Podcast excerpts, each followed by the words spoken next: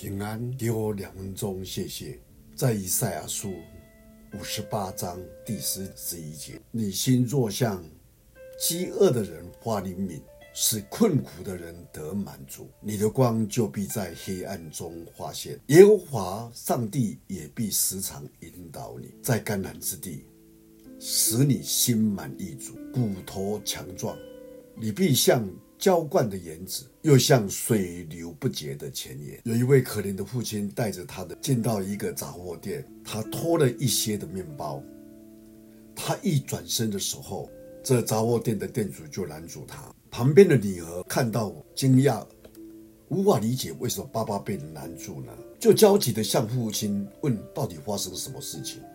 这时候，这女孩的父亲很焦急而不安地张口道歉。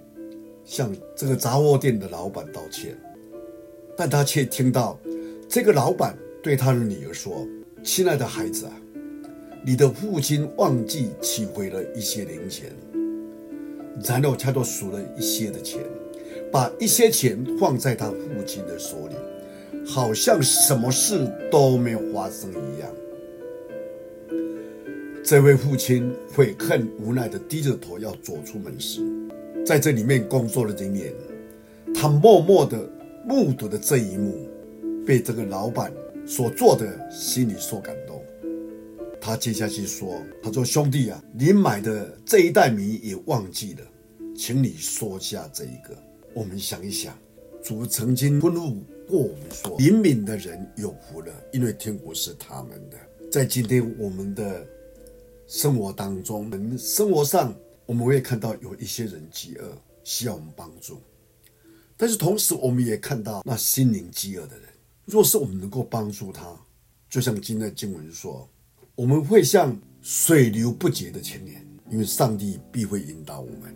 真的求主来帮助我们，让我们在这个现实的社会当中，没有人情味的当中，我们做一个神的儿女，会显出一个不一样的生命。我们感谢神。我们一起低头来祷告，创造天地、宇宙万物的主宰，我们的神，我们的主。我们知道你的心里，你在我们个人身上都有一个期待，要我们的生命像主一样，有那灵敏的心肠。